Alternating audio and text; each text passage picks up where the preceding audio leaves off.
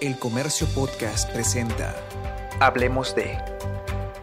Hola amigos del comercio, ¿qué tal? Me acompaña el doctor Villena, él es infectólogo, internista y además ha sido decano del Colegio Médico. ¿Cómo se encuentra, doctor? ¿Qué tal, Martín? Qué gusto estar con ustedes. Es un placer nuevamente acompañarlos a, Gracias. a las preguntas que deseen hacer. Gracias primero por su tiempo, por ayudarnos a entender. El presidente Martín Vizcarra ha anunciado que la cuarentena, está, el aislamiento social obligatorio, se extiende hasta el 26 de abril y bajo su especialidad, doctor, ¿usted considera que es una medida adecuada la tomada por el gobierno del presidente Vizcarra?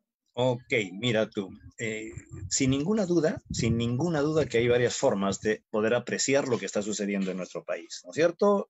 Una de ellas es el tema de salud. ¿Qué pasaría, hablando de salud específicamente, si es que no se eh, cumpliese con una cuarentena?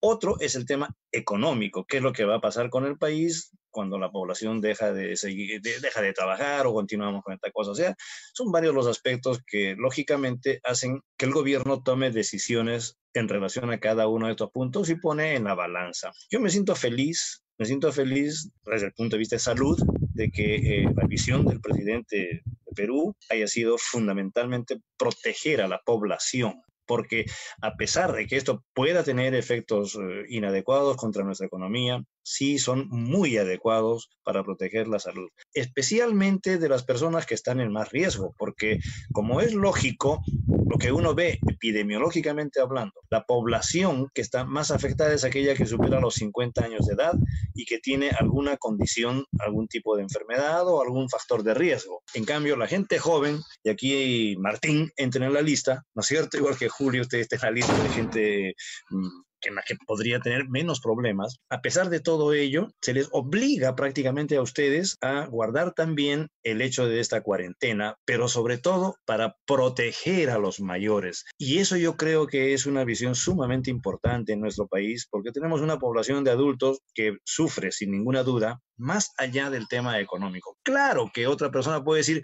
oye, pero ¿y estos viejitos? O sea, yo, por ejemplo, ya para qué no son útiles? Si fallecen, bueno, pues fallecieron y ¿qué vamos a hacer? Pero la producción del país se va a ver favorecida porque además ya van a menos gente con pensiones, menos gente con enfermedad que vaya a los hospitales, en fin.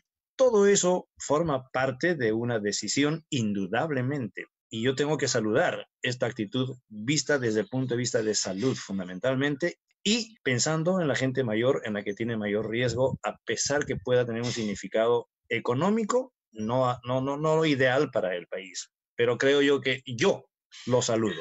Esta, esta prórroga de 15 días más, muy bien señalado, como que ya por fin serían 40 días y entonces ya tiene sentido que se llame cuarentena, porque sí fue cuando se quedó el barco 40 días eh, sin que la gente se mueva, es la mejor medida en este momento, considerando que ya hemos avanzado algo. Si no se hubiese llevado a cabo esta suspensión de labores, si no se hubiese llevado este distanciamiento social, hoy día estaríamos lamentando la muerte de muchos más peruanos porque las condiciones de salud, las condiciones de nuestros hospitales, las condiciones de atención no hubiesen facilitado que se pueda llevar a cabo pues hospitalización de pacientes que, que requieren ventilación mecánica, por ejemplo este periodo de tiempo nos está dando, nos está dando oportunidad, nos está dando tiempo para que nuestro sistema de salud pueda equiparse más o menos, ¿no es cierto? O sea, tener los equipos que puedan brindar atención de salud, ventiladores, ambientes de hospitalización, equipos de protección personal que están llegando progresivamente. No estamos en la mejor de las condiciones, eso es indudable. Quisiéramos que todos nuestros trabajadores de salud estén absolutamente protegidos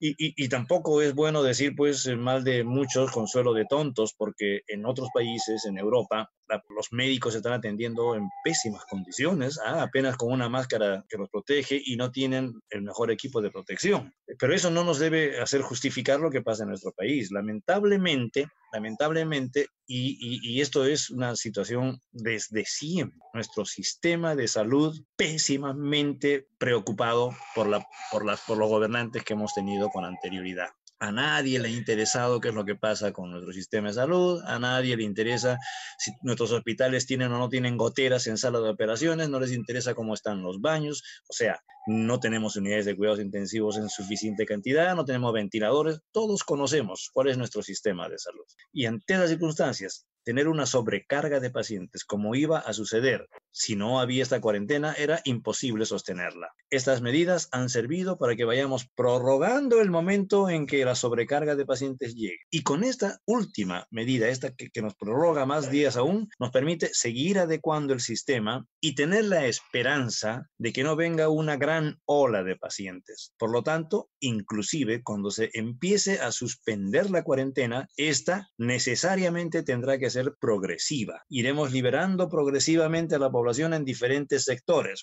Se me ocurre, por ejemplo, que quienes están llamados a salir a trabajar son ustedes, los jóvenes, especialmente aquellos que no tengan familiares ancianos o adultos en casa y, que no lleven el virus a la casa, por supuesto, idealmente, parejas jóvenes que tengan esta opción, aquellas empresas que puedan reducir el número de personas que tengan que hacerlas funcionar. ¿Qué quiero decir? Pues habrá una empresa que tiene 20 trabajadores, pero que indispensables, llamémosle así, indispensables son 5. Y los otros 15 no es que estén de más, sino que esos 15 pueden dejar de hacer las cosas en su centro de trabajo y quizás desde casa a través de lo que estamos haciendo nosotros. Estamos conversando aquí a través de la línea, no estamos en persona. Y este tipo de trabajo vamos a tener que aprenderlo. Yo he aprendido a manejar el Zoom. En mi vida había manejado el Zoom. Ustedes me han enseñado, me han hecho ingresar y ahora tengo la oportunidad de conversar con ustedes del mismo, del mismo modo. En algunos momentos me, comunico con Skype. Estoy utilizando más mi celular que los adultos como yo somos pues, eh, absolutamente casi ignorantes de lo que es la tecnología moderna. Para ustedes es mucho más sencillo. y, yo creo que esta oportunidad es fundamental. El país no la puede desperdiciar. Yo creo que hay que establecer muy bien los procesos en las entidades públicas y en las entidades privadas. ¿Cuáles son los procesos? ¿En qué, qué es lo que hace cada persona? ¿Qué es lo que produce? Qué, ¿En qué forma le es útil a la empresa? Y entonces vamos seleccionando. Y de repente, a pesar que el presidente ya dijo que van hombres y mujeres, hubiese sido ideal que siga hombres los lunes, las mujeres los martes, pero, pero con la convicción de que no es que los lunes salgan, sino solamente salen si es absolutamente necesario. Pareciera que se dijo lunes, miércoles y viernes y, y ya muchachos vayan a divertirse varones lunes, miércoles y viernes y esa no es la idea. Y ahora que libera todos los días es precisamente porque ha observado que la gente no entiende el mensaje. El mensaje es que en lugar de ver mil entre hombres y mujeres, haya entre 400 y 500 hombres o 400 y 500 mujeres. Pero ¿qué pasa? Ya no hay mil entre hombres y mujeres y no hay 800 damas, 800 varones en la calle, que no es esa la idea. Por lo tanto, primera cuestión, ¿la prórroga de 15 días más tiene sentido? Por supuesto que lo tiene, por supuesto que lo tiene, porque la próxima semana va a ser la semana más dura que tenga el país, en mi opinión, y ya veremos con los números. La próxima semana será la más dura que tengamos. En segundo lugar, creo que ya más adelante, en que empecemos a, a, pensar la necesidad de que las empresas públicas y privadas, las entidades públicas, comiencen a liberar un poco y a trabajar porque tienen que producir económicamente, vamos a tener problemas muy serios. Esto se haga de manera paulatina, precisando cuántas personas en cada empresa son necesarias, quiénes son, cuáles son las oficinas que de todas maneras tienen que trabajar. Por darle un ejemplo, eh, una oficina de logística en alguna empresa que tiene que comprar y vender tiene que funcionar de todas maneras, de todas maneras probablemente del área telefónica me dirán, vamos a restringir, en lugar de tener cinco personas que atiendan el teléfono, vamos a tener dos personas que atiendan el teléfono porque ya no estamos recibiendo tantas llamadas. En fin, ese análisis lo tendrá que hacer cada institución, cada empresa, de acuerdo a las necesidades que tenga y a los requerimientos a los cuales esté sometido desde fuera, desde el mercado propiamente dicho. Pero, pero quizás, quizás acá sí lo más importante será la seriedad con la que actúe cada una de las empresas. No puede suceder que aparezca Pepe el Vivo. Ajá, ahora sí, tenía 20 trabajadores, voto a 10, pero los voto porque quiero y no porque esa es mi necesidad. Que eso no suceda, o sea, el respeto que tiene que haber por las personas, por el ser humano, el respeto al trabajo y a cada una de las condiciones tiene que manejarse de todas maneras O sea, no puede haber una, eh, un despido masivo porque no tengo cómo hacer. Ese no es el sentido de esta situación. Yo creo que el sentido de esta situación es que diseñemos mejor el trabajo de cada una de las entidades para que estén las personas que son absolutamente necesarias y que hagan lo que tienen que hacer. Claro, doctor, eh, algo que siempre se ha repetido es que si las personas no se movilizan, no se contagian. Es una frase que se ha venido repitiendo y quizás algunas personas no lo entienden bien. Yo, por favor, acudo a usted para que nos explique a todos cómo actúa el virus y que, por favor la gente lo entienda. Si no se movilizan, entiendo el lado económico, vamos a tratarlo también desde, este, desde, este, desde esta ventana, pero yo principalmente quisiera que nos ayude y les ayude a entender a todos cómo funciona este virus. ¿sí? Ok, por ejemplo, vamos a, vamos a imaginarnos cualquier otra enfermedad. El VIH. El VIH lo tienen las personas infectadas con el VIH, nadie más. Quien no tiene VIH no está infectado, no va a transmitir el virus a ninguna persona. Si un paciente con VIH viaja de un lugar a otro, está llevando la enfermedad a donde él vaya, pero no es que el virus esté volando, ni que esté tomando el tren, ni el taxi, ni la moto. El virus no. El paciente lleva el virus de un lugar a otro. Lo mismo, aquellas enfermedades que son llamadas zoonosis, porque ese nombre lo utilizamos en medicina para referirnos a aquellas enfermedades que afectan a los animales y al hombre. Una enfermedad que la transmiten las vacas, por ejemplo, si no hay vacas, no se transmite la enfermedad. Entonces, tiene que haber una forma de transmisión que sea la que se reconoce para entender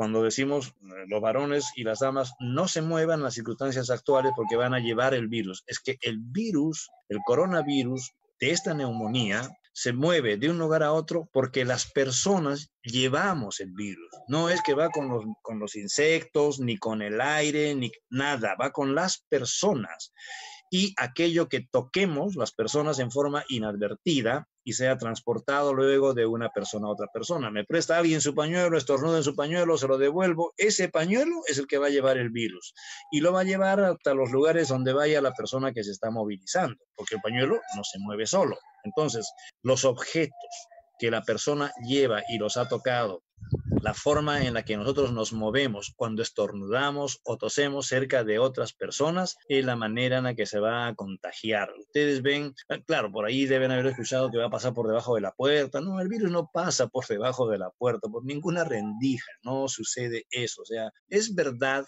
que estamos conociendo mejor cada día la transmisión del virus. En un, no se sabía, hasta hace algún tiempo, no se sabía que podía permanecer en el aire hasta tres horas, tres horas ahí flotando alrededor del paciente. Ahora ya lo sabemos mejor, pero eso no quiere decir que esté volando el virus y que ya esté llena todo y todo Lima tiene hasta todas las nubes están llenas de virus, porque si eso fuese así, todos estaríamos infectados. Y el decir que no salgan de la, de la casa es precisamente por eso, no porque se van a infectar con el aire de afuera, que es el mismo aire dentro de la casa, sino porque afuera hay personas que tienen el virus y que podrían transmitírsela a otra persona la infección corona, mm, coronavirus. Entonces, el riesgo está en el contacto. Cuantas más personas estén en un momento simultáneamente, más riesgo, porque alguna de esas 10 o 20 podría estar infectada. En un grupo de dos, eh, si, no, si no hay nadie infectado, no pasa nada, pero en un grupo de 20 o de 30, probablemente podría ser que haya una persona que esté con el virus y si no nos cubrimos, por ejemplo, cuando esa persona habla, podríamos infectarnos. Entonces tiene sentido que uno se cubra la boca cuando hay una aglomeración muy importante en los supermercados, en los lugares donde hay mucha proximidad, pero sobre todo el cubrirse de forma adecuada, con una buena mascarilla y no tocar la mascarilla posteriormente, porque si tocamos la mascarilla la vamos a transmitir con la mano. Creo que esto es sumamente importante para tener en consideración. El lavado de manos sigue siendo la mejor medida, sin ninguna duda. Un buen aseo, un buen lavado de manos. Doctor, y cuando regreso a casa, sería bueno que me pegue un duchazo. ¿A qué bueno, pues si tienes posibilidades de ducharte, hazlo.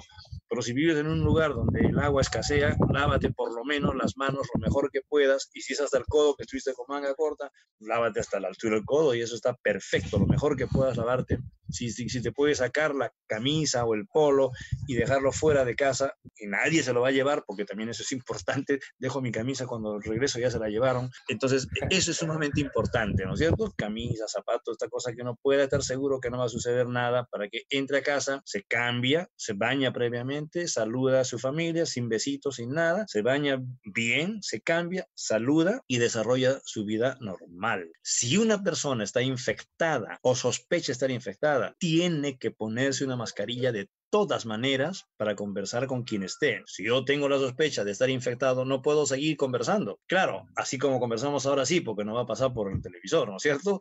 Pero no puedo ponerme a conversar directamente con una persona porque la voy a infectar, la voy a contaminar. Quiere decir que la protección número uno pasa por quien está infectado. Como sé que estoy infectado, tengo que evitar contaminar a los demás. En ese caso, tengo que usar una mascarilla de todas maneras. Tengo que lavarme las manos adecuadamente, porque si estoy contaminado, de repente pues me voy a tocar la cara y voy a transmitir el virus a mis amigos, a mis familiares, etc. Por lo tanto, regresamos a la frase original. Lo más importante es el aseo, el lavado de manos. Lejos es la mejor medida de protección. Luego, pensemos en que cualquier objeto que toquemos, hay que tener cuidado con lo que estamos tocando si estamos infectados, porque vamos a contaminarlo y una segunda persona podría infectarse tocando ese objeto. A veces llegamos a extremos, decimos, si los billetes, los billetes, las monedas y, los 10 centavos que le estoy dando, no sé. Bueno, eso siendo factible, siendo factible, no se ha establecido que haya una transmisión entre los billetes o, las monedas, que puede ser, por supuesto, y entonces hay que tener máximo cuidado también cuando compartimos billetes, cuando entregamos o cuando recibimos eh, en, el mercado o en cualquier otra modalidad. No es la, forma más común de transmitir el virus, pero tampoco podemos dejarlo de lado. Yo he recomendado, y lo vuelvo a decir, cuando nos detienen los señores de la Guardia Civil o del Ejército para ver que tenemos documentos, mostrarles, mostrarles los documentos, pero no entregarle y explicarle al policía para que no se ofenda, no se sienta resentido, decirle, disculpe usted, no quiero que se infecte no quiero que sus guantes se contaminen, porque si mis papeles, mis documentos están contaminados, se va a contaminar las manos y luego cuando agarre otro documento va a infectar a otra persona. Y es preferible que ustedes se cuiden, se protejan. La policía y el ejército tienen que cuidarse, tienen que protegerse, porque es importante que ellos que cuidan nuestro país estén sanos y no tengan que estar eh, siendo hospitalizados o lo que fuere.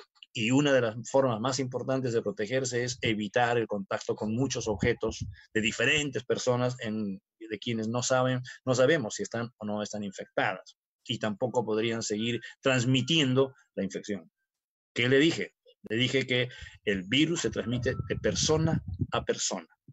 Se lleva en la tos, en el estornudo, pero también esta forma de llevar es a través de los objetos que la persona y que una segunda persona podría contaminarse de esta manera. Y eso quiere decir que estemos en casa, que nos lavemos frecuentemente las manos, que usemos una mascarilla cuando vamos a salir a la calle y estar con más personas de las que habitualmente estamos. En esos momentos sí uno tiene que protegerse. Doctor, entonces, al 26 de abril, hasta cuando se ha extendido esta cuarentena, eh, ya podríamos hablar de, escenarios ya particulares, ¿no? Podríamos hablar también de un escenario en distintas regiones quizás, y podrían adoptarse medidas independientes por cada región. ¿Eso considera usted que es posible? Sin ninguna duda, sin ninguna duda. No sé si el 26, 27, 25, 28, pero alrededor de esas fechas vamos a mirar mejor cuál es el panorama regional y entonces podremos decir, por ejemplo, Loreto requiere pues un, un, manejo muy especial el día de hoy. ¿Por qué? Porque ya casi está sobrepasando las cifras que debiera tener. Del mismo modo, aquellas regiones donde el virus no está, la protección, que no entre nadie sería ideal. Cuanto menos gente pueda ingresar a estas regiones donde no hay mucho virus o muy poco, y mantener la cuarentena en los lugares más convenientes es suficiente, pero no quiere decir que levantemos luego la cuarentena como si no hubiese pasado nada y, hoy vamos todos al casino, vamos todos al fútbol, etcétera, ¿no es cierto? Claro, eso es, me pareció... El manejo focalizado es sumamente importante. Sí, porque finalmente cada persona está viviendo en sus regiones y si tiene el tema de, la cuarentena en sus manos, ¿no? Si se extiende, va a ser responsabilidad de las personas que están saliendo. Si se eh, reduce o se flexibilizan las medidas, van a también ser responsabilidad de ellos. Todo está en estos momentos en la mano de cada, cada persona. Doctor, ¿alguna recomendación para las personas que están en sus casas, que entiendan de una vez que esto es serio, que es importante la ayuda de todos? Bueno, Martín, le agradezco. En principio, decirles a todos lo que venimos diciendo desde hace semanas. Por favor, querrámonos como peruanos, querramos a nuestra familia.